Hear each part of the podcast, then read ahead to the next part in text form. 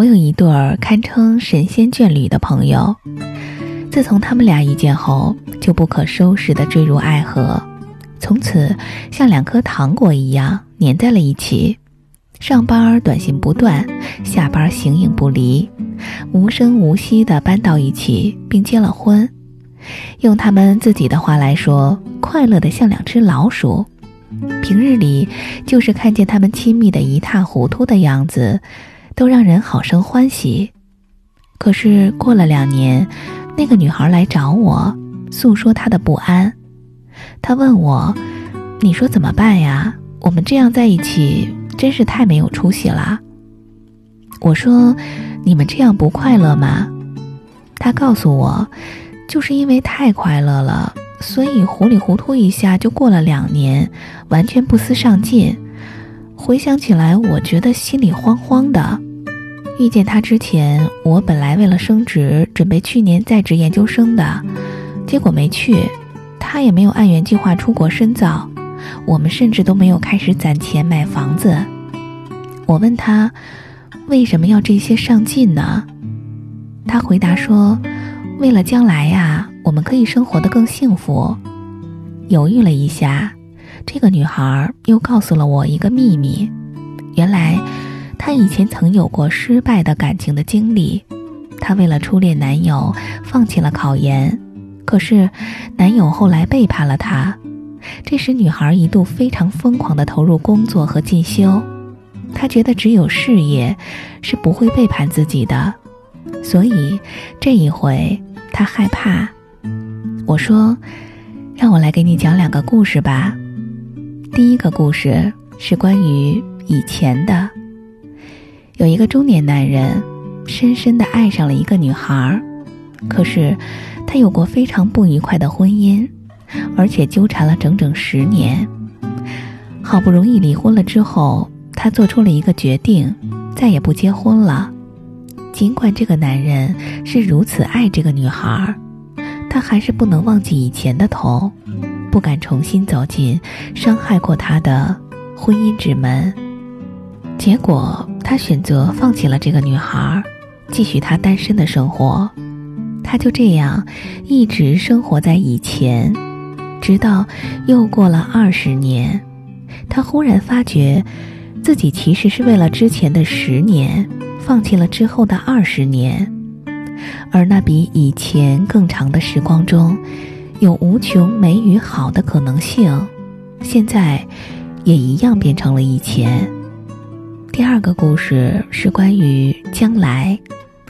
有一对很相爱的夫妇睡在一张简陋的小床上，他枕着他的胳膊，麻了他忍着，因为不忍心吵醒他。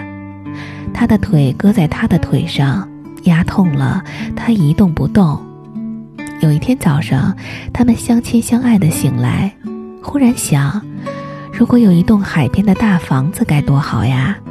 可以夜晚听着海浪声相拥睡去，清晨听着海浪声苏醒，看彼此惺忪的睡颜，还有一张大大的铺满玫瑰花的床。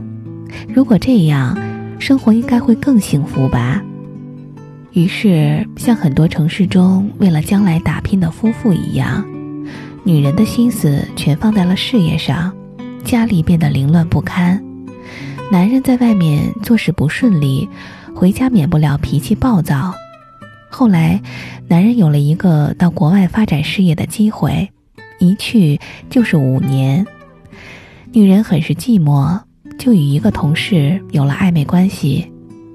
好在婚姻这样跌跌撞撞也维持了三十年，直到两人白发苍苍，银行的存款真的足够去买一栋海边的大房子了，他们却早已不睡在同一张床上。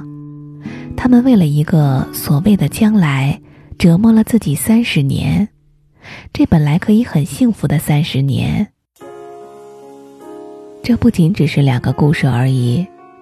我们哪个人不是这样荒唐的生活着，在以前的经验中止步不前，并同时为着一个莫名其妙的将来，诸如五年后的职称、十年后的年假、二十年后的退休计划、三十年后的环球旅行，而说服自己要选择一个默默忍受的现在。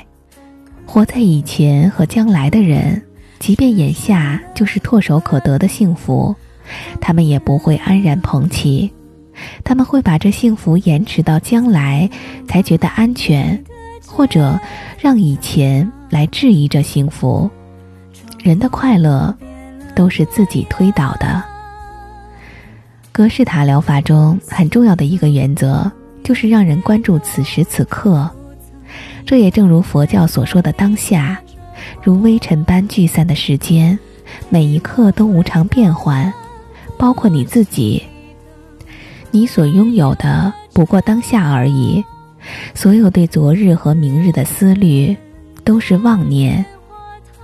我对这位朋友说：“当你觉得快乐的时候，你已经忘记了以前和将来，何必再去想起？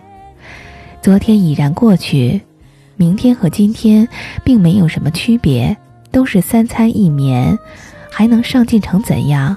一日六餐不成？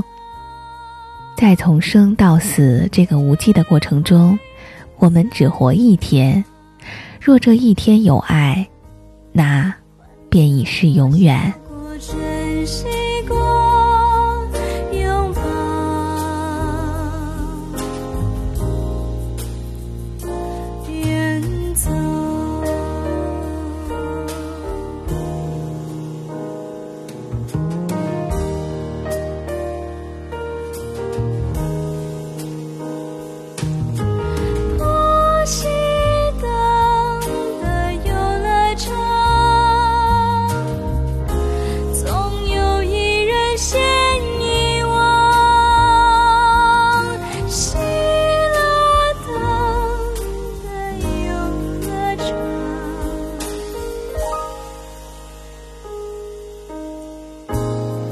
变成了最强